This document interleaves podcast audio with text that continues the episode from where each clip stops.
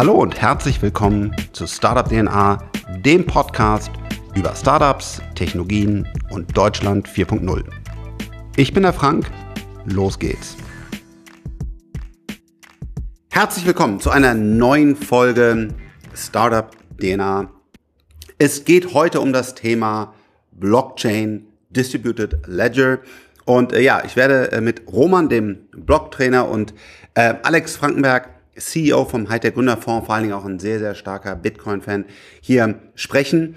Eine kleine Vorwarnung, es ist eine Fachdiskussion. Äh, das heißt, es geht um Themen wie zum Beispiel Proof of Work oder Proof of Stake.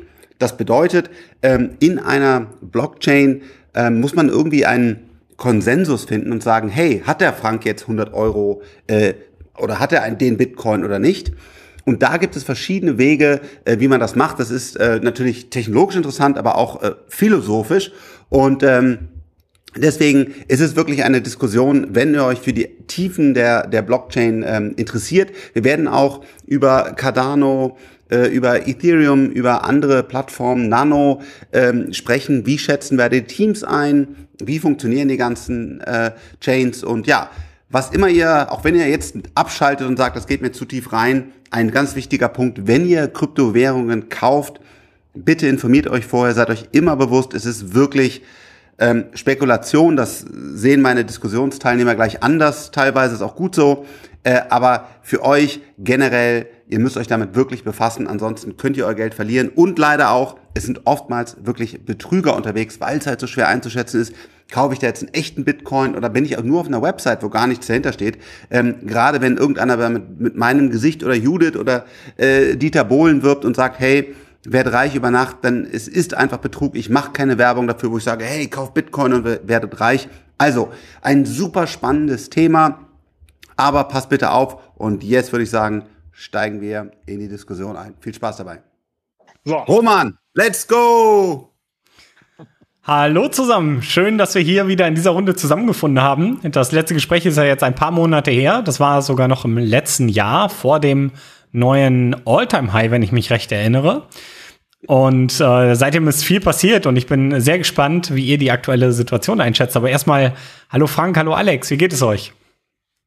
Äh, hallo Roman, Ge geht absolut super. Wir sind äh, happy, endlich Sommer geworden. Wir schwitzen ein bisschen und freuen uns.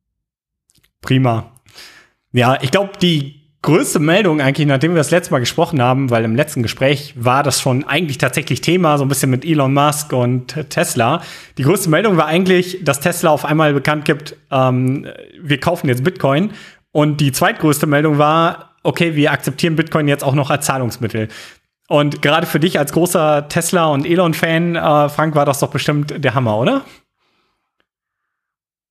Ja, also ich, äh, also vor allen Dingen fand ich super, wie sie umgesetzt haben. Sie haben ja dann äh, wirklich auch ihre eigenen Notes aufgesetzt und sie haben nicht mit ähm, ähm, ja, externer Software gearbeitet, sie haben also das eigene Software-Team draufgesetzt. Ähm, ich fand auch die Erklärung total super, zu sagen, hey, äh, wir nehmen jetzt, ich weiß gar nicht was, zehn Prozent oder sieben Prozent der Liquidität, die wir haben, von den 19 Milliarden, weiß gar nicht, 1,5 oder was, äh, legen den Bitcoin, weil äh, ähm, der Dollar und der Euro wird immer weniger wert Fand ich alles total sauber und gut aufgesetzt. Ähm, ganz im Gegensatz zu dem, ähm, wo ihr wahrscheinlich eher Fan seid, äh, dem Mr. Bitcoin, der, der sich dann äh, Fremdkapital aufnimmt und Bitcoin Michael Saylor. Ja, Michael Saylor. Ähm, sowas lehne ich ja pauschal ab. Aber deswegen fand ich den Move gut und äh, fand aber danach auch konsequent, ähm, als Elon gesehen hat, okay, jetzt kommt ein Kohlekraftwerk, was wieder gestartet wird für Bitcoin. Das ist exakt nicht das, was ich will und hat dann gesagt, okay, ähm, dann gehen wir da wieder raus. Also natürlich ein bisschen dynamisch, hätte man vorher auch drüber nachdenken können. Äh, aber ich glaube, das gehört halt dazu, dieses agile Failen.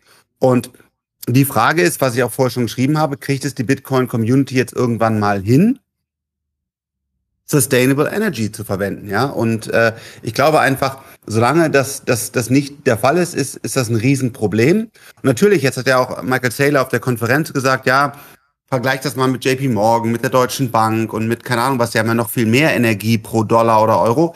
Aber es geht ja besser. Und deswegen glaube ich einfach, ähm, da bin, bin ich auf eure Meinung auch gestand, gespannt, dass ein Proof of Stake, was ähm, da jetzt äh, bei Ethereum kommt, die gleiche Sicherheit, das gleiche Sicherheitslevel hat Und wa warum sollte man das dann, dann Proof of Work noch machen? Ja, das ist halt die, für mich dann auch die, die große Frage. Alex, möchtest du ähm, zu dem Thema vielleicht direkt anknüpfend auch was sagen? Also grundsätzlich hat Frank natürlich recht. Ja, wir müssen gucken, dass wir den, den, den Planeten retten, CO2 und erneuerbare Energien, äh, ganz klar. Nur das gilt halt für alle, die Strom verbrauchen. Äh, also das gilt für äh, die PCs. Heute hatte ich einen Podcast gehört von, von den 21 Jungs, die haben gesagt, wenn Google statt einem hellen Hintergrund einen schwarzen Hintergrund einblenden würde, dann würde es ganz viel Energie sparen. Die konnten es jetzt nicht beziffern, aber eine Menge. Und am Ende äh, die Tesla-Autos, die Kühlschränke, die Server im Internet, die brauchen alle Strom. Und natürlich ist es besser, wenn der Strom erneuerbar ist, aber das gilt für alle und das gilt nicht nur für Bitcoin. Deswegen ganz klar, ähm, es ist nicht ein Problem von, von, von Bitcoin, es ist ein Problem von allen. Und da gibt es ja mhm. unterschiedliche Statistikmeinungen, die sagen, die zeigen, dass Bitcoin halt aufgrund der, der Kosteneffizienz eher tendenziell mehr Renewable einsetzt. Das heißt, das Problem da weniger gravierend ist als woanders. Und, und deswegen glaube ich, äh, und da gibt es auch die Aussage, dass halt die, Mine, die Miner, weil sie halt so kosteneffizient sein müssen, eher dafür sorgen, dass sozusagen Renewable vorangetrieben wird. Also eher sogar noch einen positiven Effekt haben. Deswegen auf mhm. gar keinen Fall verbannen wegen des, wegen des Stromverbrauchs, weil am Ende ist es wahrscheinlich eher positiv. Proof of Stake, ich sehe es nicht so, Frank. Ich glaube, äh, Proof of Work hat den großen Vorteil, dass es halt echt distributed ist. Proof of Stake wird für, zu einer Zentralisierung führen. Die, die einen hohen Stake haben, kriegen mehr. Und dann gibt es halt ganz wenige große Player. Und das ist meiner Ansicht nach nicht der Grundgedanke des dezentralen Bitcoin-Netzwerks. Okay, ähm, also tatsächlich äh, sehe ich das nicht als Alternative fürs Proof of Work. Da muss ich dem Alex zustimmen. Die Gefahr zum Beispiel wäre ja, dass jemand, der, also nehmen wir mal ein totalitäres System, einen Staat, jetzt ungeachtet von den Systemen, die wir heute haben oder so, einfach nur, um mal einen Aggressor sich vorzustellen in diesem Netzwerk, der über viele Jahre Steuern erhebt und vielleicht noch zwei, drei Börsen im eigenen Land kontrolliert, wo die Leute ihre Coins liegen lassen, der hätte unter Umständen irgendwann über 50 Prozent der Coins. Und im schlimmsten Fall könnte er dann, ähm, weil bei einem Proof of Stake ist es ja eben so, dass mir die Coins eine Art Erlaubnis geben, eine Node zu betreiben. Und er könnte ja. damit vielleicht Millionen von Nodes betreiben, man wüsste aber unter Umständen gar nicht, dass es alles diese gleiche Entität ist. Also die große Gefahr dabei ist eigentlich, dass diese zentrale Entität sich aufstellt, als wäre sie eine dezentrale Entität und zentrale Änderungen für das Netzwerk vorschlägt, wovon dann alle denken, ja, es ist ja gerade die große Mehrheit, die das wünscht und sich daran halten. Das heißt, worauf wir hinauslaufen, ist eine Gefahr einer globalen zentralen Machtinstanz, die global Unternehmen, Länder und andere Entitäten zensieren könnte. Und das Allerschlimmste aber dabei wäre, ja. Ja, was soll ich Du sagst 50 Prozent, aber wenn du jetzt eine Plattform nimmst, die etabliert ist, wie ein, ein Ethereum, und da gab's, gibt's ja auch äh, viele gute Interviews von dem, von dem Gründer, der einfach sagt, wir werden sogar sicherer werden als Bitcoin. Und wie wahrscheinlich ist das, dass, dass das passiert. Also ich meine, bei so einer verteilten großen Währung, dass irgendeiner diese Mengen an Coins äh, unter Kontrolle bekommt, das, das ist doch wirklich. Das ist, das ist sehr wahrscheinlich. Sehr wahrscheinlich. Da, ja, ja das ist sehr wahrscheinlich. Über die Zeit wird ja. sich immer weiter ansammeln, weil wenn ich einmal sozusagen ja. die Nase vorne habe und dann über den Proof of Stake sozusagen die ganzen Mining Rewards kriege und dann kriege ich ja die meisten, weil ich den größten Stake habe und dann akkumuliert sich und irgendwann habe ich halt die Mehrheit. Genau, das ist der eine Punkt. Der nächste Punkt ist, dass das Verhältnis heute schon unter Umständen relativ zentralisiert ist. Da gibt es leider keinen Beweis für, aber in der ICO-Phase, äh, Ethereum ist ja ein Pre-Mined Projekt gewesen. Da kommen zwar neue Coins rein, aber ein Großteil ist initial erschaffen worden und in einem sogenannten Initial Coin Offering damals gegen Bitcoin verkauft worden. Und man kann sich das mal angucken. Bei Ethereum, das ist eins der wenigen Projekte, wo wirklich diese Anstiegskurve erst so lief, dann ganz lange flach und dann ganz plötzlich mit einem sehr steilen Anstieg. Und es gibt mittlerweile Überlegungen, ob unter Umständen Vitalik selber seine eigenen Coins gekauft hat, um einen Verkauf zu suggerieren und eine FOMO auszulösen bei den Käufern, damit mehr Leute ihm initiales Geld geben. Und die Gefahr zum Beispiel steht jetzt im Raum, dass er 60 Prozent aller Coins besitzt. Jetzt schon. Und es gibt keinen Gegenbeweis dafür. Und da dieser Beweis aussteht, da dieser Beweis fehlt und dieser Beweis niemals erbracht werden kann, das ist technisch nicht möglich, werden wir immer diese Gefahr haben, dass, es, dass es sich bei diesem Netzwerk bereits um eine Zentralisierung handelt. Und dann ist es auch kein Wunder, dass er sagt, unser Netzwerk wird besser und sicherer wie Bitcoin. Er hat das größte Interesse, das zu erzählen. Und ähm, ja. Na, na, und, und, und das ist halt auch nochmal dieser Punkt. Ethereum wechselt jetzt ein, äh, den, den ähm, monetären Zustand im System. Transaktionsgebühren verbrennen jetzt ein bisschen Ethereum und so. Und das ist aber eine Entscheidung, die am Ende von der Foundation gestellt wird, was wieder zeigt, dass diese Foundation eine exponierte Stellung in dem Netzwerk hat. Und immer wenn es eine exponierte Stellung in einem Netzwerk gibt, ist es natürlich an der Stelle auch ein potenzieller Angriffspunkt. Das heißt, auch das macht das Netzwerk an sich schon unsicherer als ein komplett distributed Ledger wie Bitcoin, bei dem es diese Machtinstanz in der Form, sage ich mal, nicht gibt, die mal eben solche gravierenden Regeländerungen durchdrücken könnte. Ja? Ähm, ich gebe aber zu, du hast schon recht. Es ist, also ich glaube zum Beispiel nicht, dass wir innerhalb der nächsten 20 Jahre erleben, dass eine zentrale Instanz bei Ethereum das Netzwerk kontrolliert oder verändert. Ähm, ich kann mir aber vorstellen, dass in den nächsten 40, 50 Jahren über einen wirklich langen Zeitraum sich Geld dahingehend zentralisiert, dass es passieren könnte. Und auch bei der Fiat-Geldmenge sieht man schon, ein Prozent der Menschheit besitzen über 50 Prozent des Geldes. Wenn mir das Geld wirklich aktiv, also Regeln, die ja einer, einer ähm, einer Informatik folgen, wo ich wirklich aktiv eingreifen kann und sagen kann, ich ändere die Gesetze der Welt, ist der Anreiz ja noch größer, eine Summe davon ähm, als Stake zu halten, wie bei Geld, wo ich, sag ich mal, durch Lobbyismus oder so viel bewegen kann, aber natürlich nie die Sicherheit habe, äh, dass das auch wirklich passiert. Bei einem Proof of Stake wäre ich in der Lage, die ganze Welt zu zensieren und zu kontrollieren. Also ich sehe tatsächlich sogar eine große Gefahr in einem Ethereum langfristig für eine freie globale Welt, weil ich die Gefahr sehe, dass dahinter unter Umständen irgendwann eine Entität steht, die wirklich alles kontrolliert und lenken könnte. Und ich, es muss nicht passieren, aber alleine, dass diese Möglichkeit besteht, ist an dieser Stelle für mich das Ausschlusskriterium, ähm, ein Proof of Stake für Bitcoin zu überlegen. Weil und das wollte ich auch noch kurz, sorry, dass ich so lange rede, es tut mir mega leid. Ich will es nur kurz ausführen, um diesen Vergleich zu Bitcoin zu machen.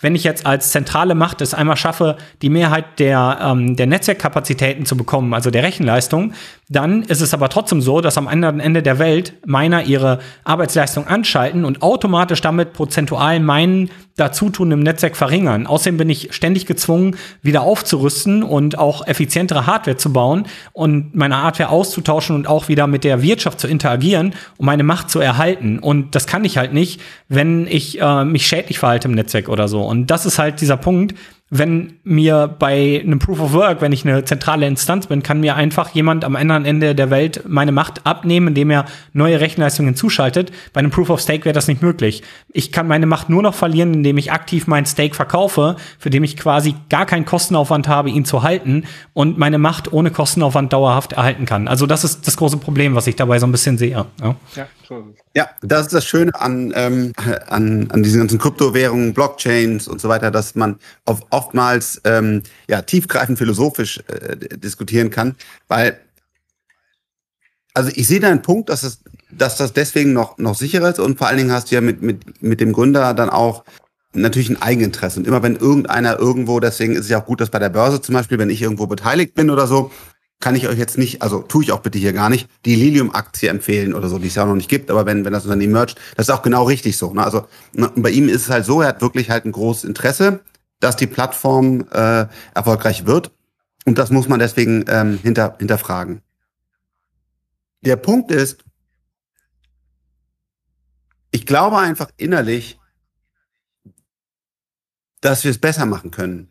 Weil Proof of Work ist ein, ein super interessanter Ansatz, aber dass wir Energie verbrauchen, ja, um Sicherheit zu schaffen, das verstehe ich, aber ich bin der festen Überzeugung, ohne jetzt in jeder einzelnen äh, Blockchain, kann auch nicht sagen, wie Cardano das macht, wie Nano das macht, bin ich nicht in den Algorithmen drin. Würde mich auch deine Meinung interessieren, wenn du eine hast. Aber als Informatiker glaube ich, dass es einen Weg gibt, auch über Regulierungen mit, äh, mit Proof of Stake oder noch anderen Konzepten, das auch energieeffizient zu machen. Das, das, das glaube ich schon. Also ich glaube, es gibt einfach äh, mathematische, in, informationstechnische Alternativen dazu, zu sagen, dass Energie ist der einzige Weg, um das, das zu schaffen. Ich glaube, wir müssen einfach auf die Use Cases schauen. Auch und äh, der, der Use Case Ethereum und, und Bitcoin ist ein komplett anderer. Wir vergleichen da Äpfel mit Birnen. Und der Use Case Ethereum Smart Contract und alles, was man damit machen kann. was, was ein riesen Use Case ist. Und es kann auch sein, und es wäre auch völlig in Ordnung, dass der Wert dieses Ethereum-Netzwerks größer wird als des Bitcoin-Netzwerks. Ist auch egal. Der, der Use Case Bitcoin ist, ist Store of Value und der ist so wertvoll, weil wir eben sehen, letztlich sämtliche Fiat-Währungen sind eben genau kein Store of Value mit ganz, ganz vielen negativen Konsequenzen, auch bezüglich Ressourcenverschwendung. Ja, wenn ich immer, wenn der Konsum immer weiter angeheizt wird, Leute verführt werden, billige Produkte zu kaufen, die schnell kaputt gehen, ist es total energie-, aber auch ressourceneffizient. Und gleichzeitig führt sozusagen die Inflationierung auch, auch zu einer sozialen Ungleichheit. Das sammelt sich bei den Reichen an Alex. die Armen, äh, die leiden runter. Und dieser, dieser Use Case Store of Value bei Bitcoin, der rechtfertigt, ja, der ist so viel größer als der Energieverbrauch, der eh nur zu 30 Prozent vielleicht ein bisschen fraglich ist, dass es in Summe völlig in Ordnung ist. Ja, aber du sagst jetzt, du kannst, du kannst Ethereum nicht mit Bitcoin vergleichen. Ja, äh, aber doch schon, weil was wir ja diskutieren hier ist, pass auf, die Zentralbanken drucken immer weiter Geld. Deswegen brauchen wir einen alternativen Coin, Asset, whatever, wo wir unser Vermögen, was wir erarbeitet haben, wir haben zehn Äpfel gepflückt und die wollen wir jetzt irgendwie speichern. Und die wollen wir so speichern, dass auch in äh, zehn Jahren ich noch zehn Äpfel dafür bekomme. Am bestenfalls sogar 15 Äpfel. Und warum, warum, warum kann das Bitcoin vielleicht? Weil viele Leute daran glauben, weil es viele Nodes gibt, ein sehr weit verteiltes Netzwerk, weil es Software-Code gibt, der stark intensiv gechallenged wurde und anscheinend stabil ist und weil es Leute gibt, die daran glauben, ihr Geld reinlegen und vor allen Dingen, was ich ganz interessant finde, institutionelle Anleger auch dazukommen, das zum Beispiel auf ihr Balance Sheet legen. Das und, ist alles. Und, und weil es begrenzt ja? ist, weil es nur 21 Millionen gibt. Und ja, ja, sorry, ja, ja. ja. Also wenn so ein ja, ja, ja, wenn du Dogecoin oder so hast, genau. Natürlich dann, also das ist ja krank, ja. Also wenn du anguckst, wie viel Coins daraus rausgeballert werden, ist einfach, deswegen ist ja auch genau so gebaut worden als Spaß, ähm, Währung und Netzwerk sozusagen. Okay, natürlich, die Begrenztheit mit, mit muss den, da. Es ist halt Spaß, ist als Spaßwährung gebaut worden und folgt, folgt dem gleichen Prinzip wie den Fiat-Währung. Es inflationiert, ja. Ist schon, schon ein ja, Spruch, ja. Ja, sogar noch krasser, ne? Also die Coins, stimmt. ich habe mir das mal angeguckt, also das, genau, ist noch krasser. So, aber das ist eigentlich, das ist natürlich eine Menge schon, aber das ist eigentlich alles. Wir, wir suchen also einen Wertespeicher, äh, den wir nehmen können. Und könnten, das sind wir uns, glaube ich, auch alle einig, einfach irgendwelche Steine nehmen. Ne, wäre genau das Gleiche. Also, das ist natürlich nicht so cool, weil ich den nicht unterschubsen kann, nicht digital. Aber Ende des Tages suchen wir irgendeinen einen Wertespeicher, der eben nicht wie Dogecoin oder ein Euro oder ein Dollar total, äh, weil auf einmal noch 20 andere Steine aufpoppen und wir jeden Tag 20 generieren. Wir glauben aber nur daran, wenn wir auch wirklich wissen, dass kein anderer diese Steine bauen kann, dass diese Steine akzeptiert werden und so weiter. Wenn ich jetzt eine ein Distributed Ledger. Es muss gar keine Chain sein, es kann auch ein Tree sein, was immer als Algorithmen dahinter liegen. Schaffen würde, der das Ganze effizienter macht. Das heißt, ich muss eben nicht, was du eben, Roman, schön erklärt hast, zu sagen, ein Aufrüsten der Hardware. Ich habe ja heutzutage meine eigenen Bitcoin-Chips, seine Industrie. Ich muss halt echt Power aufbauen. Das ist ja auch das Schwierige und das, auch, auch das, die Stabilität des Netzwerkes. Wenn ich das nicht habe, sondern ich löse das durch intelligentere Wege. Ich weiß, es gibt ganz viele Bitcoin Freunde, du bist ja auch einer, deswegen ist ja gut, dass du hierbei bist, sagst, was erzählt der Frank da für einen Scheiß? Aber auf intelligentere Wege, so dass es auch ein Netzwerk ist, wo ich eben weiß, dass keiner über 50 Prozent oder dass einer das Netzwerk quasi übernehmen kann, böse Dinge damit tun machen kann. Genauso, wo ich auch weiß, ich kann in meinen Goldspeicher reingehen, ich kann Dinge rausnehmen und raustun, so dass es alles sauber funktioniert. Das wäre mein Idealszenario, wo man einfach sagt, man macht es algorithmisch, mathematisch, auf einer effizienteren Basis, die bewiesenermaßen, dafür bräuchte man noch erstmal Zeit, weil, ne, also sonst kann man auch viel erzählen, aber es muss ja auch bewiesen werden. Das hat Bitcoin natürlich über die Jahre. Diesen Geldspeicher. Und wenn es den geben würde, und vielleicht ist es ähm, Ether oder die Ethereum-Plattform, vielleicht auch nicht, weil Vitalik da eigene Interessen hat und du gerade erklärt hast, warum man an 50 Prozent kommt. Er widerlegt das äh, in einem Interview gerade. Ich weiß nicht, wer von euch beiden recht hat. So tief bin ich in dem Code nicht drin. Dann auf einmal wäre der Bitcoin nicht mehr der, der, der ideale Weg, sondern dann wäre diese, dieser Speicher, der effizienter ist, aber die gleichen Eigenschaften hat, der bessere Speicher. ihr nicht, ja, Also- das ist ein Traum, ne? Also, Ähm, also, ich glaube tatsächlich, dass Bitcoin der effizienteste Weg ist, wenn das oberste Gut ist, Sicherheit zu haben, Sicherheit, dass die maximale Menge nie verändert werden kann. Ich glaube, dass Bitcoin genau da nämlich den effizientesten Weg schafft. Und was man halt bei Ethereum sieht, ist, dass es zentrale Punkte gibt. Und das ist genau der Trade-off für ähm, die Energie. Ja? Die Energie, die bei Bitcoin da ist, sagt einfach nur aus, hey, Bitcoin verbraucht viel Energie, ja, aber ist dadurch auch das sicherste Netzwerk der Welt. Und Ethereum kann das von sich behaupten. Tatsächlich können sie es nie beweisen, weil der Beweis einfach aussteht und weil sie exponierte, also weil, weil sie eine erhobene Stellung in diesem Netzwerk haben, die Foundation, die Entwickler ähm, rund um Vitalik. Ähm, einer von denen hat letztes Jahr zu einem Network Split geführt. Der hat einen Fehler publiziert, ja, weil relativ große Änderungen ständig gemacht werden an dem Netzwerk. Und das hat dazu geführt, dass das Netzwerk in zwei Chains gesplittet ist und die quasi anhalten mussten. Die ganzen großen Dienstleister, wo man auch schon sagen muss, das ist eine sehr, da gibt es ein, zwei große Dienstleister, die fast die gesamte Ethereum-Infrastruktur stellen.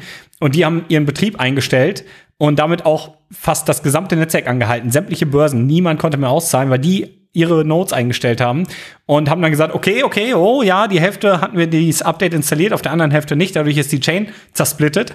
Wir mergen das jetzt wieder, äh, machen wieder eine Chain draus. Ähm, das ist alles andere als dezentral. Und für mich ist Ethereum ein modernes Fintech, aber kann niemals ein gutes Geld werden. Und- das Problem Und, und das soll, oder vielleicht, aber das soll es auch gar nicht. Also deswegen sind es auch keine Wettbewerber, also auch wurscht, wer da wen flippt. Am Ende hat Ethereum halt einen anderen, einen, aus meiner Sicht einen ganz komplett anderen Auftrag, der mega sinnvoll ist, der riesig werden kann oder vielleicht nicht ganz so riesig. Aber am Ende hat Bitcoin halt einen komplett anderen Auftrag. Und man sieht ja jetzt bei dieser Taproot Activation, wie vorsichtig, wie langsam da die Änderungen reingebracht werden und dann sich sozusagen diese, diese Kerntechnologie bei, bei Bitcoin, bei ja. Bitcoin, ja. Wie langsam sich die, die Bitcoin-Vortechnologie weiterentwickelt, aber gleichzeitig, wie schnell sich das Netzwerk weiterentwickelt, wie schnell sozusagen Nodes und, und Wallets und äh, äh, praktisch äh, Nutzer, also Corporate Finance und jetzt auch Government sozusagen zunehmen. Und der Nutzen kommt letztlich aus dem Netzwerkeffekt. Und das Mining ist halt ein riesen, riesen Netzwerkeffekt, der das, das Netzwerk eben werthaltig macht, stabilisiert. dann ist die Frage, wie kriegt man es hin, dass man das Bitcoin-Netzwerk dazu zwingt, nur noch auf Renewable Energies zu laufen. Jetzt kannst du dich auch fragen, wie, wie zwingt Ja. man die Deutsche Bank? Das kann Genau. ich dir sagen. Durch einen CO2-Preis ähm, so, und, und vor allen Dingen durch Kunden. Weil Kunden sagen, werden irgendwann jetzt sagen, wir sehen das bei den ersten Produkten, dass der CO2-Footprint draufsteht. Die Leute haben keinen Bock mehr darauf, die Leute haben keinen Bock mehr auf Einwegplastik. Also hoffentlich natürlich erstmal in gebildeteren Schichten, in, in ärmeren Regionen haben die noch andere Probleme. Aber insgesamt wird ein Druck kommen von der, von der, von den Konsumenten, die sagen, ich will dein Auto mit Ölverbrennung einfach nicht mehr haben. Und wie kann man das bei Bitcoin Ja. generieren? Ne? Jetzt sagt zum Beispiel Karen O'Leary, O'Leary, glaube ich, von, von Shark Tank, ein Ex-US-Kollege von mir, äh, ich kaufe die Bitcoins nur, wo ich weiß, dass sie auch mit sauberem Strom quasi dann auch verwaltet werden. Und das heißt, also kriegt man so ein grünes Siegel für Bitcoins hin. Das ist aber wahrscheinlich auch nicht so einfach. Aber Frank, ich, Das ist auch- Diskussion ist ein bisschen unfair, weil ich meine, wir zwingen ja auch die Internetserver nicht mit grünem Strom zu laufen und wir zwingen nicht äh, Doch. Doch. sämt- sämtliche Haushalte. Guck dir Aber- einen Google an, guck dir einen Microsoft an, guck dir Apple an. Die gehen alle hin. Microsoft hat sich ganz klar committed, sogar einen negativen Footprint in den nächsten Jahren aufzubauen. Das habe ich einfach von der Bitcoin-Community noch nicht werden gehört. den ne? CO2-Preis hochsetzen, zack, super, und dann äh, werden sich die Nodes woanders hin, hin also die Miner woanders hin bewegen. Völlig in Ordnung. Kommt, Aber Ehrlich gesagt, Ja, also, aber, aber ich habe eine Antwort auf wollt. alle deine Fragen. ja. Ich habe Ja. eine Antwort auf alle deine Fragen, weil Bitcoin löst das ähm, mit ganz einfachen Marktmechanismen. Der teuerste Strom, den wir haben, ist der Strom aus fossilen äh, Brennstoffen, weil wir diese fördern müssen, weil wir diese verbrennen müssen. Der günstigste Strom, den wir haben, ist erneuerbarer Strom. Nicht in den Ballungsgebieten, keine Frage. Da ist der erneuerbare Strom rar und ähm, wenn ich dort meine Miner stehen habe und die genau neben, also die nehmen die grüne Steckdose und sagen, ja, guck mal hier, da kann ich nachweisen, alles erneuerbare Energie, dann ist das mit zweierlei Maß gemessen. Dann muss man sagen, ja gut, du nimmst jetzt gerade erneuerbare Energie, die woanders hätte verwendet werden können, um Kohlestrom einzusparen. Also das ist kein Argument und da bin ich auch ganz bei dir, das kann man nicht als Argument gelten lassen. Was aber tatsächlich der Fall ist, ist, dass wir mittlerweile ganz viele Energiequellen haben, die Energie erzeugen, zum Teil aber A, viel zu viel erzeugen oder in gewissen Phasen zu viel erzeugen. Das heißt, die haben eine absolute Überproduktion und geben die gewonnene, den gewonnenen Strom einfach wieder an die Umwelt ab, weil sie keinen Abnehmer haben. Das heißt, ähm, der Betreiber verdient gerade zero Geld damit. Wenn ich jetzt meine Mining-Hardware genau neben dem Betreiber setze und dem sage, yo, äh, ich gebe dir einen Cent für deinen Strom. Ist immer noch besser, als wenn du ins Nichts bläst. Dann habe ich den günstigsten Strom, den ich überhaupt bekommen kann. Plus obendrauf, der Betreiber verdient ein bisschen mehr und er kann sogar sein Business mit der Zeit ausbauen, weil er auf einmal einen effizienteren äh, Strom erzeugt, weil er sogar wen einen Abnehmer hat für den Strom, der sonst ins Nichts geht. Ja. An dieser Stelle sehr interessant, dass Bitcoin mittlerweile zu, ähm, ich äh, werde hier genau in diesem Moment, muss ich mir einmal merken, wann das war, 23 Minuten, werde ich was einblenden. Ein äh, Dokument von der University of Cambridge. Die haben eine äh, umfangreiche Studie gemacht und auf Seite 26 sieht man, ähm, wie mittlerweile 79 Prozent der Miner teilweise erneuerbare Energie nutzen und gesamt sogar das Netzwerk mittlerweile aus 39 Prozent erneuerbarer Energie besteht und diese Tendenz automatisch steigend ist. Das heißt, wo du sagst, hey, es müsste so eine Steuer geben, die das, die den ineffizienten, also die den, die den Strom aus fossilen Brennstoffen besteuert, ist es beim Bitcoin quasi ein automatischer Prozess, weil die erneuerbare Energie und die Förderung von erneuerbarer Energie günstiger ist, wie die zu nutzen, die ähm,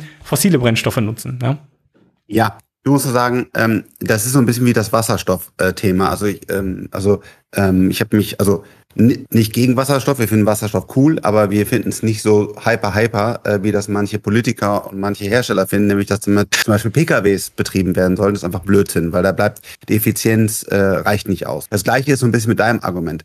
Ähm, weil Wasserstoff sagen, ja, wir haben so viel Energie, wir wissen gar nicht, wohin damit. Der Strompreis ist ja teilweise negativ, also machen Wasserstoff gar kein Problem. Sagst du, ja, machen wir Bitcoin, gar kein Problem. Heute ist es nicht so, sondern ähm, wenn wir effiziente Speicher hätten, Achtung, Achtung, jetzt bin ich beteiligt, quasi wie Vitalik an, an Ether. Wir haben einen, einen, einen Energiespeicher, der heißt Kraftblock, 80 Prozent aus recyceltem Material, unendliche viele Ladezyklen, ähm, sehr günstig. Dann wäre es besser, meiner Meinung nach, dann einen Kraftblock oder gerne auch ein Wettbewerberprodukt hinzusetzen und diese Energie in dem Moment zu speichern. Und wenn die Leute danach für Dinge, die sie brauchen, Kühlung ihres Fleisches, ihres Fisch, also soll man auch Fleisch und Fisch essen. Also nehmen wir ihre Früchte, Kühlung ihrer Früchte, ihrer Getränke äh, zu nutzen, dass man dann wieder sagt, okay, man hat einen Speicher und man gibt's rein und der Speicher läuft auch an dem lang. Äh, klar, auf der anderen Seite, wir haben auch alle noch ein Konto, wir haben auch Autos, die produziert werden und so. Es ist natürlich nachher eine, eine, eine philosophische Diskussion, das verstehe ich auch. Ähm, mein Informatikerherz sucht halt einfach nur eine effizientere Lösung, weil ich einfach sage, dass, dass da die, die, die Energie und natürlich auch die Chips, die dann entwickelt werden, was, ja auch wieder gut für Research ist, sich gegenseitig hochschaukeln, ist irgendwie mein Gedanken noch nicht der beste Weg. Und vielleicht liege ich auch falsch und es gibt einfach keinen besseren Weg. Ähm, mein Vorteil und mein Nachteil ist, dass ich halt viele, viele, viele Themen immer jeden Tag sehe. Also genauso von irgendwelchen ähm, effizienten Antrieben, Batterietechnologien, halt auch über eine Blockchain und, und Distributed Ledger, wo ich ein gewisses äh, Wissen habe, aber es ist nicht mein 100% äh, Job. Ja, deswegen äh, habe ich da sicherlich auch Wissens, äh, Wissenslücken. Aber das treibt mich halt an, dass ich eigentlich sage, mich ärgert, dass es so ein hoher, hoher Energieverbrauch ist. Ich glaube, das hat Elon auch geärgert, nachdem ihm das klar war, dass deswegen irgendwelche Kohlekraftwerke gestartet sind. Und dann ist er da zurückgerudert. Keiner weiß ja auch, ob er jetzt seine Bitcoins alle verkauft hat. Also ist mir zumindest nicht bekannt. Oder ob er die einfach gehalten hat. Weißt du das, Roman? Er hat gesagt, nee, ne? er verkauft nicht. Also er. Ja. Hat er? Hat er sie verkauft? Nee, er hat gesagt, ja. er würde nicht verkaufen. Also, okay, also hat er sie noch. Gut. also, wahrscheinlich. Genau. Dann kann man jetzt einfach gucken, wann und wie. Aber lass uns mal weiter, ah. weiterziehen. Das Energiethema, ich glaube, da kommen wir nicht zu einer Lösung. Eine Sache wollte ich aber noch sagen, weil die fand ich interessant mit dem grünen Siegel. Ähm, das äh, hinkt nämlich leider ein bisschen. Das grüne Siegel hat nämlich ein Riesenproblem. Ähm, Bitcoins zu meinen, um neue zu erstellen, das ist natürlich ein, äh, ein Prozess, bei dem unter Umständen äh, man nachweisen könnte, gut, dieser Block ist vielleicht aus grüner Energie entstanden. Tatsächlich ist aber die fortlaufende Blockchain jedes Mal Sicherung für einen vorangegangenen Block. Und das bedeutet, wir sichern mit heute gefundenen Blöcken sogar den allerersten Block in Bitcoin ab. Heißt tatsächlich, ähm, ich kann Bitcoin kaufen und fortlaufend Energie verbrauchen in diesem Netzwerk, wenn man so will, weil ähm, die Energie natürlich rückwirkend äh, alles absichert. Das heißt, ja, äh, man muss, man muss dann natürlich dann in Zukunft auch aufpassen, wenn man sie wieder verschicken will, dass man so viel Energie, äh, so viel Strom, äh, Quatsch, dass man so viel ähm, Transfergebühr einplant, dass der, der unter Umständen als nächstes findet, dann auch jemand ist, der einen grünen Bitcoin äh, meint. Also äh, ich glaube nicht, dass das jemals wirklich funktioniert, weil das ist ja genau das Problem, was Bitcoin löst. Ähm, wir, wir könnten Sicherheit wenn, wenn auf so vielen Ebenen erschaffen. könntest, wäre die ganze Logik ja kaputt, sozusagen. Ähm, Richtig. Kommen wir zum anderen Thema ähm, wo, ich, wo mich eure Meinung interessiert. Ja. Ähm, ich kann ja jetzt Bitcoins auch quasi, äh, so wie Geld auch, beleihen. Also ich kann quasi sagen, für die ganzen Börsen und die irgendwelche Bitcoins wirklich brauchen, da lege ich meine, meine Bitcoins, die ich habe, rein und dann kriege ich acht Prozent oder keine Ahnung was im Jahr. Da seid ihr wahrscheinlich besser. Wisst ihr, ähm, was sind eure Gedanken dazu? Macht ihr das auch mit euren Bitcoins? Sagt ihr, mh, hm, dann sind die ja unsicher, weil du musst die ja dann quasi auch, auch rausgeben. Wie verhaltet ihr euch da? Also, ich meine, am Ende, in dem Moment, wo man was verleiht, äh, gehört es einem nicht mehr. Gehört einem nicht mehr. Ja, man hat dann nur noch einen Anspruch drauf, dass man es wieder kriegt. Dafür kriegt man die Zinsen. Und natürlich acht Prozent oder vier klingt nach einer Menge in einem derzeitigen Umfeld, Minuszinsen äh, und so weiter. Ähm, am Ende in Relation zu den Kursgewinnen, die wir historisch gesehen haben, Michael Saylor redet ja von 200 Prozent pro Jahr im Durchschnitt, ist natürlich sehr wenig.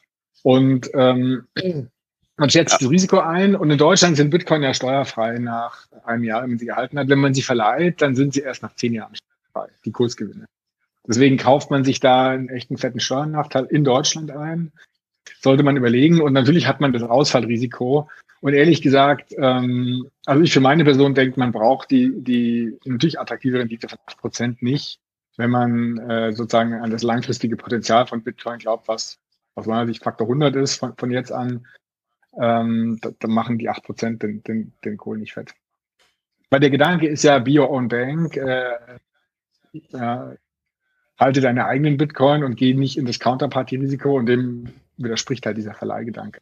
Man kann es aber machen, ja. man kann sagen, hier, bevor die da nutzlos rumliegen, äh, macht halt ein anderer was damit und dafür kriege ich was.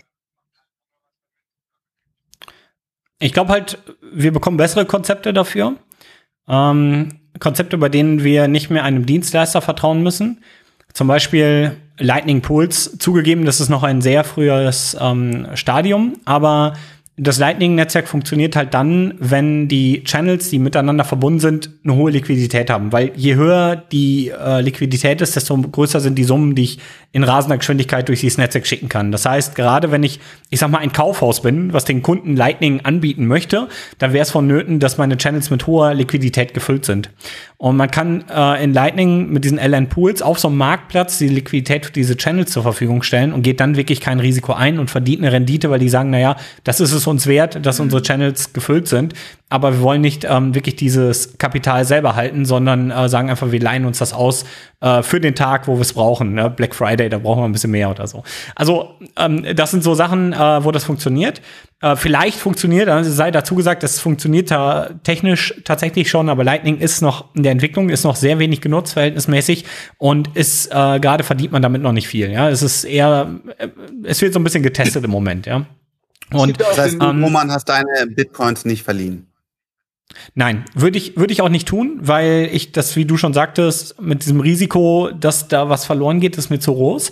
Ähm, ich sehe aber vor allem, also ich sehe äh, gewissen Use Case, die zu verleihen, zum Beispiel für Hedgefonds und so, die können gerade von den Prozenten immens profitieren, weil die können quasi das, was wir gerade mit dem Dollar sehen, die Entwertung und Negativzins einfach gegen Bitcoin hebeln und sagen, naja, wir holen da acht Prozent ab und auf der anderen Seite ähm, würden wir Prozente verlieren, wenn wir das Geld einlagern. Also können wir das gegeneinander ausspielen. Ja? Wir gehen dann irgendwie long ähm, auf einen wirklich langen, sicheren Zeitraum, wo man auch nicht so hart hebelt oder so und ähm, löst dann irgendwann in Zukunft aus und macht halt die acht Prozent, ähm, die uns quasi gerade dadurch weggenommen werden, dass Zentralbanken neues Geld drucken. Ja? Das heißt, äh, Bitcoin macht eigentlich den realen Zinssatz sichtbar.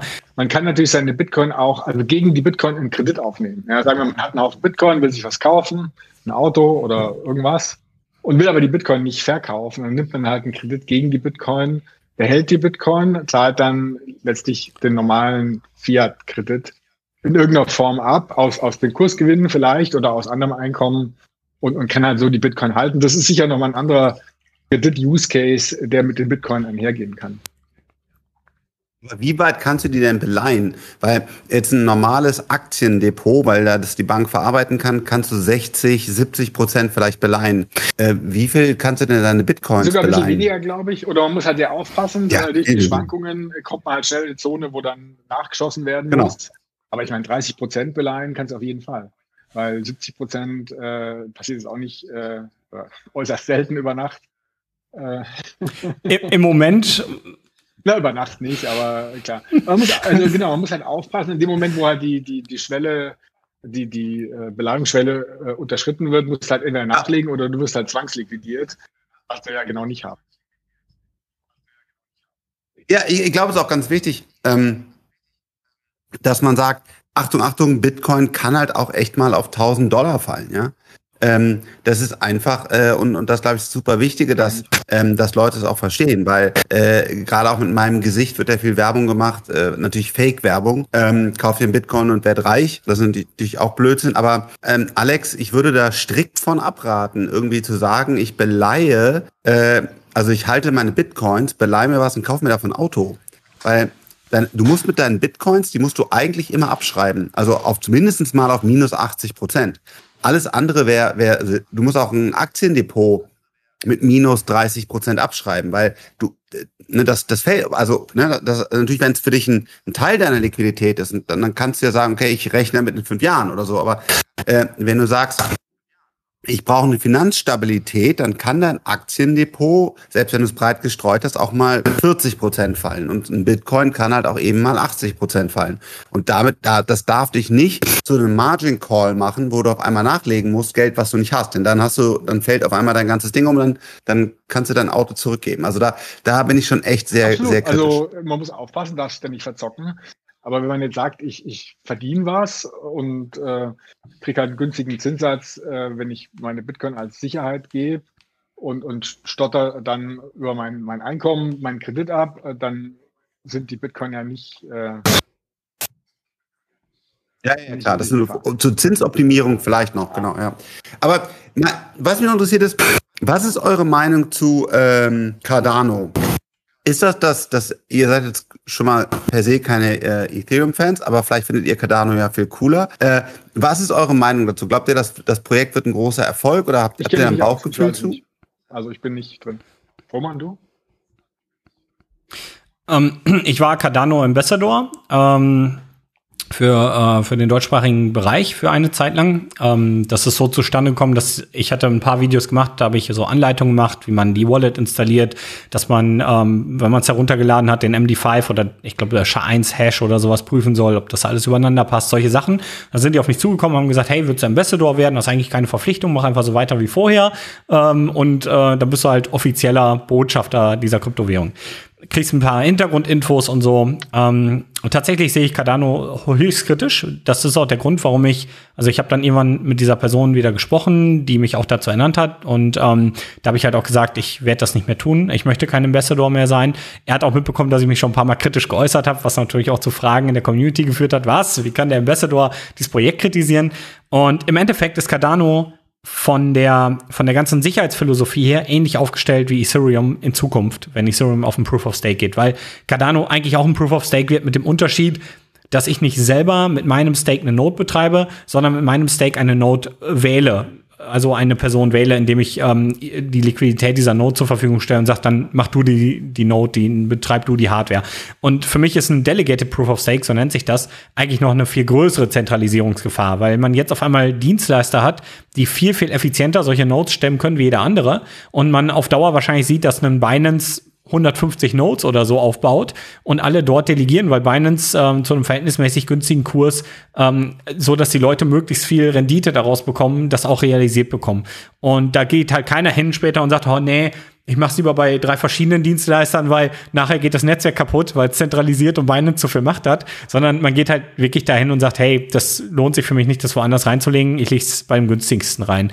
Das sehe ich als Riesenproblem. Weiter sehe ich vor allem den Projektführer Charles Hoskinson als ähm, Riesenproblem, der nämlich, ähm, also der hat Aussagen getätigt, wie zum Beispiel, ähm, er hat gesagt, äh, wenn Cardano scheitert, wer, wird jede Kryptowährung scheitern, denn wir machen nichts, nichts falsch. Oder wir, nee, wir machen alles richtig. Und ähm, diese Aussagen zeigen die Engstirnigkeit und wahrscheinlich auch die Blindheit für unter Umständen Probleme, die das Projekt bauen könnte. Weil jemand, der so überzeugt ist, dass er alles richtig macht, alle anderen es schlechter machen als man selber, der wird unter Umständen auf Fehler hinauslaufen, ähm, die er selber nicht äh, erkennt oder nicht frühzeitig genug erkennt. Ich glaube, das ist ein ganz wichtiger Punkt. Weil es gibt ja auch eine Menge ähm, Leute, die Kryptowährungen halt handeln und glauben, dass es irgendwie cool ist oder ähm, ihr müsst diese einzelnen Projekte tiefgreifend verstehen. Das gleiche wie eine Aktie. Äh, du kannst nicht irgendwie einen Tesla kaufen und Tesla könnte kompletter Betrug sein, ja. Also sondern du musst wirklich dich damit ernsthaft befassen.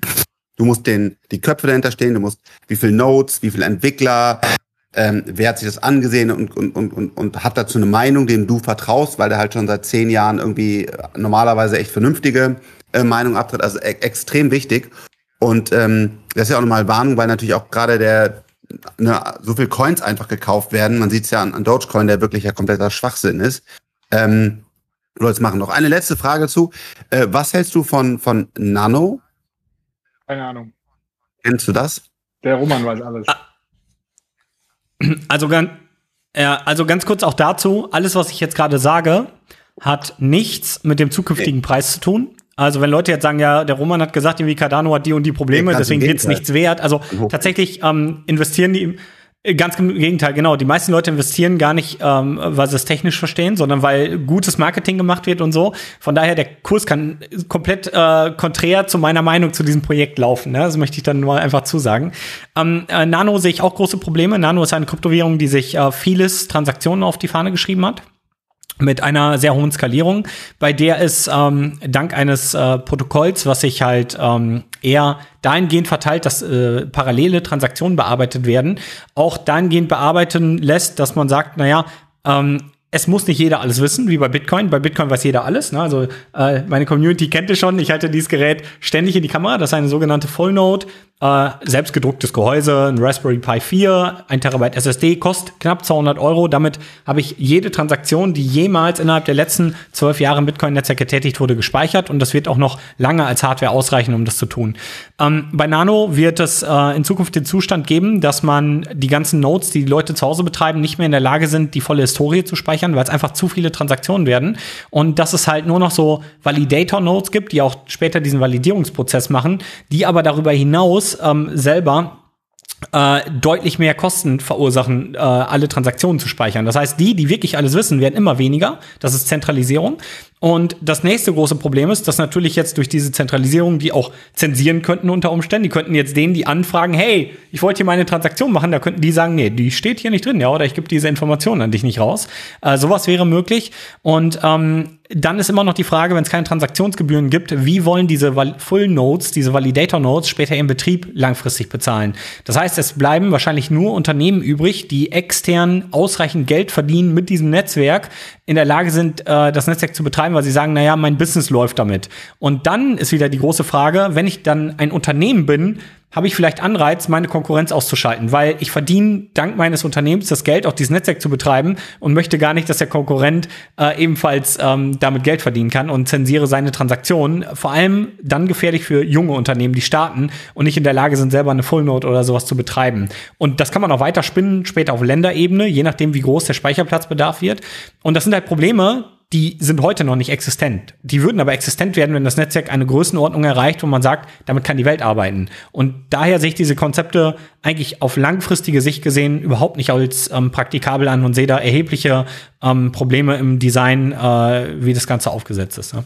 Genau. Ja, also äh, diese ja, diese, die Incentives zu verstehen und wo es langfristig hingeht, ist, glaube ich, super wertvoll und, und, ähm, und wichtig. Dann kann auch jeder auch mal zu einer anderen Konklusion führen. Du bist jetzt sehr pro Bitcoin, was auch gut ist. Man muss aber sagen, der Nachteil von Bitcoin ist, was auch der Vorteil ist, dass es halt sich sehr langsam entwickelt und das eben nicht immer auf, auf äh, alle, sich alle Möglichkeiten äh, machen kann. Der Vorteil ist, dadurch ist es halt stabil, proven und so weiter. Und ähm, dafür wird es immer wieder Vor- und Nachteile geben auf den auf den verschiedenen Blockchains. Wenn man jetzt dieses klassische äh, Gold, also jetzt auch wieder als Beispiel, also wenn man, sagt, Gold ist ja ein Wertespeicher, ist ja auch eigentlich ein Schwachsinnswertespeicher. Warum ist Gold ein Wertespeicher? Also weil es halt seit vielen hundert Jahren funktioniert hat, aber im Grunde genommen mit Gold kannst du gar nichts machen, ja. Also es ist einfach auch ist eigentlich kein Wert. Ähm, aber dann ist halt diese Langsamkeit, dieses äh, gut. Und wenn ich aber jetzt ganz schnell viel machen will, dann brauchen wir halt andere Blockchains. Und dann ist die Frage, wer setzt sich durch und wer wird dann dadurch irgendwann auch so viel Vertrauen bekommen, dass er auch ein gewisser Wertespeicher wird. Aber das ist halt eine, ja, eine spannende, spannende Frage. Das heißt, ich höre bei euch beiden raus, ihr habt nur Bitcoin. Beim, beim, beim Thema Wertespeicher ist es recht genau. Da gibt's äh, keinen anderen, weil die Netzwerkeffekte von Bitcoin so stark sind, dass ein, ein anderes System, was daherkommt, so, so, so viel besser sein müsste. Äh, und das ist aktuell überhaupt gar nicht absehbar. Das Rennen ist beim Wertespeicher gelaufen und das ist auch völlig unabhängig davon, ob eine andere Kryptowährung mal mehr wert wird als Bitcoin. Noch ein ergänzender Aspekt, Frank, hatte ich ja vorher gesagt, die eigentliche Bitcoin-Technologie, in der Tat, die entwickelt sich sehr langsam. Das Bitcoin-System entwickelt sich schnell, weil über Second-Layer-Lösungen, äh, von denen es eben viele geben kann, die können relativ schnell sozusagen on top kommen. Und das sieht man eben gerade bei Lightning oder jetzt gerade was Strike macht mit Lightning. Und da wird es viele Möglichkeiten geben. Es könnte theoretisch sogar die Möglichkeit geben, dass man über Second Layer auch Smart Contract äh, Lösungen äh, implementiert, die dann vielleicht sogar auch dann wiederum äh, die anderen Smart Contract Lösungen äh, überholen können. Aber das ist wahrscheinlich gar nicht so das, das Thema. Ich finde einfach, der genau. Punkt ist nochmal sehr wichtig, dass Store Value super riesig ist, super wichtig ist. Weil ich arbeite als Mensch mit einer sehr begrenzten Laufzeit, stecke meine Zeit in Arbeit und bekomme dafür was. davon kann ich leben, kann mir irgendwas leisten und bisschen was spare ich. Und dieses Sparen, das äh, ist, also wenn mir davon nichts weggenommen werden kann, das ist so wertvoll. Es arbeiten acht Milliarden Menschen oder, äh, oder vielleicht vier, die Hälfte arbeitet vielleicht, die arbeiten und ähm, die leben davon und die wollen aber auch vielleicht davon leben, wenn sie mal nicht mehr so viel verdienen können, im Alter, wenn sie krank sind, wenn sie sich mal was anderes leisten wollen. Und dann legen sie sich was zur Seite und, und dieses zur Seite legen wird ihnen weggenommen, ohne dass sie es merken, eben über Inflation. Wir hatten jetzt USA fünf Prozent äh, im, im, im Mai und auch in Europa geht's hoch. Und es wird sich zeigen, wie temporär das ist. Und fünf Prozent Inflation heißt letztlich, in 12, 13 Jahren ist die Hälfte weg. Ja, ich lege meinen 100-Euro-Schein zur Seite. Bei fünf Prozent ist nach 13 Jahren die Hälfte weg. Ich gehe mit 65 in Rente, mit 78 habe ich nur noch die Hälfte. Mega, mega mies. Äh, und, und weg heißt, andere kriegen es. wird umverteilt. Und doppelt mies. Ja, nicht nur weg, sondern ein anderer hat ja. Und, und, und am Ende, äh, Michael Saylor sagt, und, und da, da stehe ich voll dahinter, der, der, der Use Case Store of Value ist, ist größer als Gold, 10, 10 Trillion, 100 Trillion oder vielleicht sogar noch größer. Weil das Problem ist ja, du, du kannst super anlegen. Ja? Du sagst, mir ist es doch wurscht, ich, ich erziele eine Rendite, ich kann, ich hole 15 Prozent pro Jahr. Mir ist es egal, ob da zwei, drei Prozent weggehen. Völlig richtig. Aber der Normalmensch in Deutschland, auf der Welt und insbesondere die Leute, die gar keinen Zugang zum Finanzsystem haben, nämlich in El Salvador 70 Prozent der Leute, die können gar nicht anlegen, weil sie gar kein Bankkonto haben, gar keine Aktie kaufen können. Überall auf der Welt. Und in Deutschland, 70, 80 Prozent haben keine Aktien, die legen das Geld aufs Sparbuch. Ja, die können sich nicht dagegen wehren, letztlich.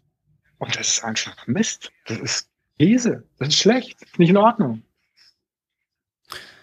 Ja, ja. Ich möchte aber Fra Frank. Der Einzige, der das dagegen was tun könnte, der liebe Olaf, äh, der tut nichts dagegen und hat nicht mehr Aktien. Sorry, Roman. ähm, ja, also äh, bei einer Sache muss ich dir nämlich äh, sehr beipflichten, Frank. Also wenn es darum geht, Innovationen auf Basis von neuen technischen Entwicklungen zu haben, dann ist der Main Layer von Bitcoin nicht der richtige Ort, weil der ist statisch und langsam, dafür ist er nicht gedacht und das ist auch gar nicht Sinn und Zweck des Ganzen. Und da gebe ich dir recht, wir brauchen andere Netzwerke. Wenn wir aber von anderen Netzwerken sprechen, müssen wir uns immer überlegen, wenn wir doch ein neues Geld mit Bitcoin definieren, was sich an zur Absicherung an dem Grundsatz allen Lebens orientiert, Energie und Zeit. Warum müssen wir irgendwelche Sanifair-Gutscheine auf einer anderen Ebene erfinden, um unsere Entwicklung zu bezahlen. Ich meine, du, gerade du als Investor weißt doch, äh, es muss doch jetzt nicht irgendwer sagen, ich mache mein eigenes Monopoly-Geld, damit du dem überhaupt einen Finanz geben kannst, sondern die Form von Geld, die wir dieser Person zur Entwicklung dieser Netzwerke geben, kann auf jedem möglichen Level passieren. Und jetzt muss man sich fragen, warum erstellen diese ganzen Leute ihre eigenen Coins? Und warum erstellen die ein Fantasiegeld, was langfristig als Wertespeicher immer gegen Bitcoin abstinken wird? Ähm, die Frage ist ja, irgendwann wenn man diesem Narrativ folgt, müssten die ja, auch wenn es in vielen, vielen Jahren ist, aber da müssten die irgendwann gegen Null gehen, weil sie gegen Bitcoin keine Chance haben, Wert zu speichern. Und dann muss man sich fragen, irgendwer wird daraus verlieren. Da wird niemand, also da, da werden vor allem die dran profitieren, die früh drin waren und die es erfunden haben, aber nicht die, die langfristig darauf setzen. Und die Frage ist jetzt einfach nur, hätte man nicht hingehen können und sagen können, hey, ich habe eine super tolle Idee, für ein Netzwerk, in dem wir Smart Contracts bauen.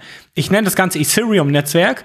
Und wir werden dort die Bitcoin aus der Mainchain rausnehmen, ähnlich wie bei Lightning, in dieses Netzwerk legen und in diesem Netzwerk Validator-Nodes bauen, die mit den Bitcoin, die wir erschaffen haben, als Absicherung funktionieren und wir dort ein Proof of Stake auf dieser Basis bauen.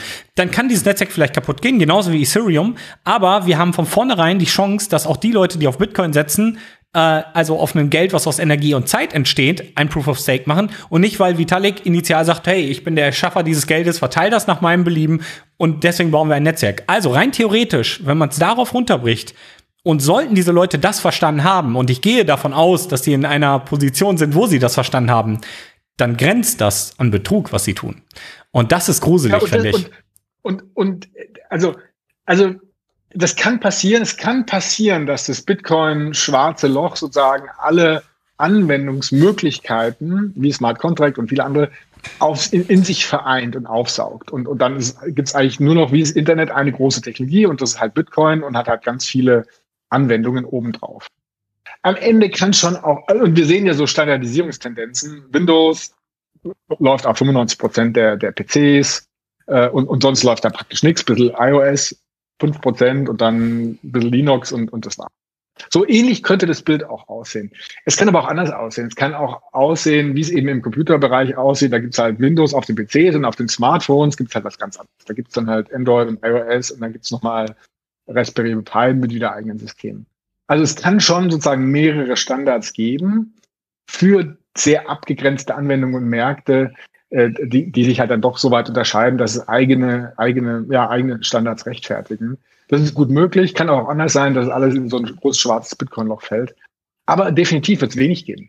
Von den, weiß nicht, 8000 Coins werden vielleicht 80 überleben, äh, langfristig, die dann am Ende werthaltig sind. Der, der Rest geht weg. Die Überlegung, die ich halt an dieser Stelle immer habe, ist, und da muss ich Ethereum schon zugute halten, hätten wir diese Innovation, was die Smart Contracts angeht, wenn es Ethereum nicht gegeben hätte. Und da muss ich definitiv sagen, klar, ähm, auch wenn das am Ende für manche wahrscheinlich bedeutet, dass sie verlieren werden auf kurz über lang, ähm, hat es das finanziert, ja. Das muss man dem Netzwerk auch zugute halten und auch dieser Innovation, die dort passiert, keine Frage. Ähm, äh, dezentrale Börsen wie äh, Uniswap zu bauen, wo man natürlich nichtsdestotrotz auch die Kritik, die ich vorangebracht hatte, also im Anfang des Videos auch gelten hören muss und darauf hören muss, dass natürlich auch dieser dezentrale Charakter nicht so hoch ist wie bei Bitcoin. Das heißt, wie dezentral ist so ein Uniswap dann tatsächlich am Ende? Aber nichtsdestotrotz ist es natürlich Innovation und neue Entwicklung und die würde ohne diese Netzwerke fehlen und dem stimme ich auch komplett zu.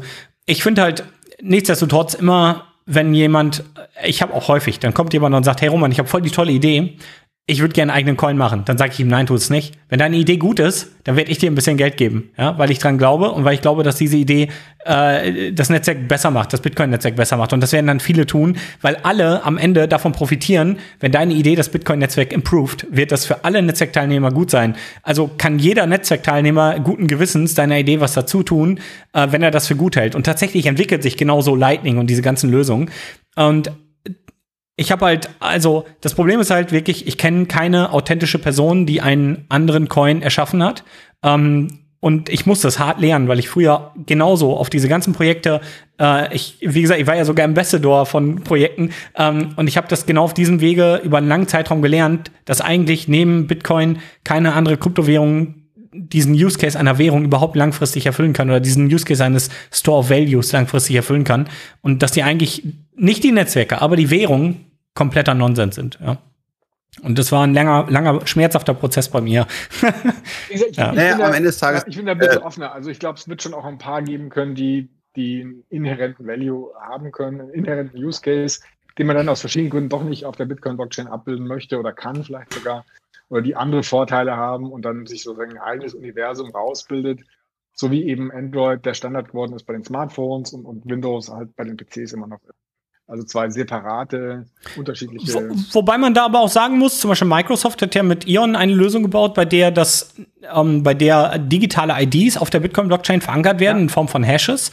Und ähm, damit sehen wir jetzt gerade schon andere Use Cases, wofür man sonst vielleicht einen Smart Contract gebraucht hätte, was tatsächlich eigentlich auch ein Smart Contract ist. Und das Microsoft-Netzwerk ist Open Source, kann jeder auch weiterentwickeln, jeder für sich nutzen und darauf aufbauen. Und ähm, die haben einfach veröffentlicht. Jetzt kann man sich eine Note aufsetzen und kann dieses Netzwerk benutzen, um digitale IDs auf der Bitcoin-Blockchain zu speichern. Und Microsoft, ähm, der Projektleiter äh, Daniel äh, Buchner, hat es auch genauso kommuniziert, warum sie Bitcoin nutzen und diesen ganzen Narrativen äh, dort auch gefolgt, die ich gerade hier auch schon wiedergegeben habe. Und das ist sehr interessant, weil es ist spannend zu sehen, dass es ein paar Player da draußen gibt, die das tatsächlich verstanden haben und sagen, wir wollen keine digitalen IDs auf einem potenziellen manipulierbaren, zentralisierbaren Netzwerk, sondern auf dem sichersten Netzwerk überhaupt. Genau. Und, und, das finde ich äh, echt cool. Genau. Und das, der Store of Value Use Case ist 100 Trillion, amerikanische äh, Trillion.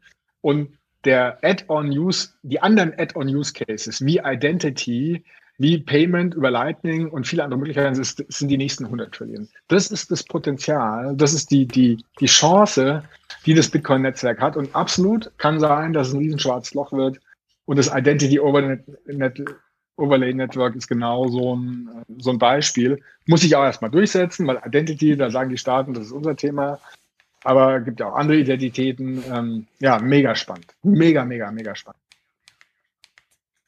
Die Runde hat mal wieder Spaß gemacht. Ich glaube, das Wichtige für die, für die Zuhörer ist, äh, erstens, äh, Kryptowährungen wirklich, äh, also befasst euch damit, wenn ihr da investieren wollt oder so tiefgreifend. Ich glaube, selbst wenn ihr nicht investieren wollt, ist es fair zu sagen, das ist ein echt cooles Thema. Das ist total philosophisch. Das ist äh, technisch interessant. Das ist äh, von Machtspielchen her interessant. Also wer macht was? Also im Grunde ist so ein, ist es so ein, so ein Punkt, wo man echt ganz viele Themen auf einmal, was ist eigentlich eine Währung und funktioniert und so. Also ähm, jetzt würde ich, äh, überlasse ich die Schulen schon wieder, aber im Grunde genommen müsste das auch in der Schule ähm, beigebracht werden, weil es einfach so ein spannendes Thema ist und äh, ich mich, nachdem ich mich vor einigen Jahren damit ähm, im Staat befasst habe, auch das erste Mal, was ist eigentlich eine Währung? Also, ne, also diese ganzen fundamentalen Fragen und was ein Netzwerk und, und so. Also super, super spannendes Thema. Und ähm, ja, ich denke, wir werden diese Runde noch, also wenn, wenn, wenn ihr das noch wollt, irgendwie häufiger auch noch mal machen, weil das bewegt sich ja auch alles gerade und vielleicht äh, wird Elon ja doch Bitcoin oder Vitalik kann beweisen, äh, dass er doch nur zehn Prozent der Coins hält. Du wirst zum großen äh, Ether-Freund, ja. Oder was auch immer alles passiert. Das ist ja ein sehr dynamisches also Feld. Wir haben, und, wir, haben, ähm, wir haben, über die größte ja, Entwicklung, also echt, ich glaube, Elon, das ganze Thema ist relativ klein im Vergleich zu was wir gesehen haben in El Salvador.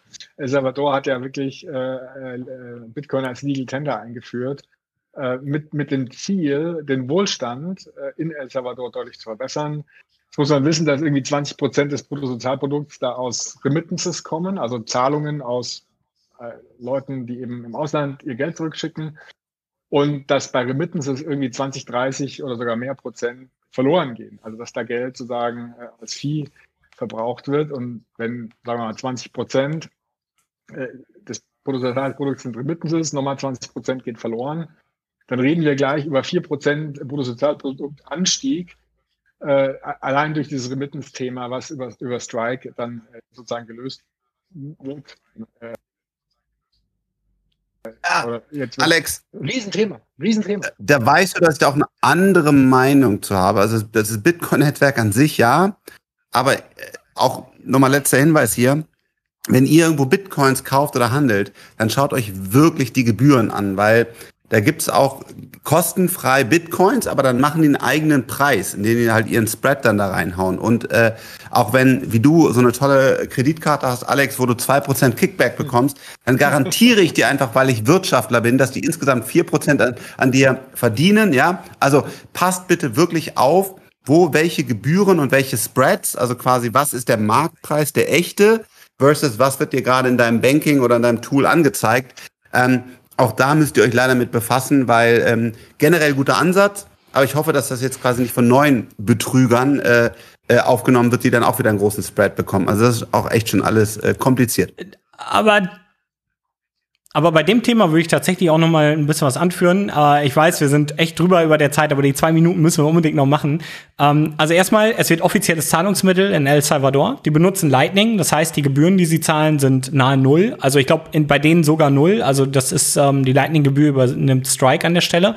Und das Interessante ist halt, ähm, die können blitzschnelle Transaktionen jetzt machen und haben ein Geld, was zumindest nicht auf Basis der Geldmengenausweitung entwertet und können mit diesem Geld dort ein eigenes Ökosystem bauen, sich bezahlen und so weiter. Das heißt, sie haben gar keinen Dienstleister, wo sie Bitcoin kaufen. Das ist dann einfach irgendwann dort im Umlauf und man bezahlt das immer hin und her und hat einfach ein Ökosystem aus Bitcoin innerhalb des Landes.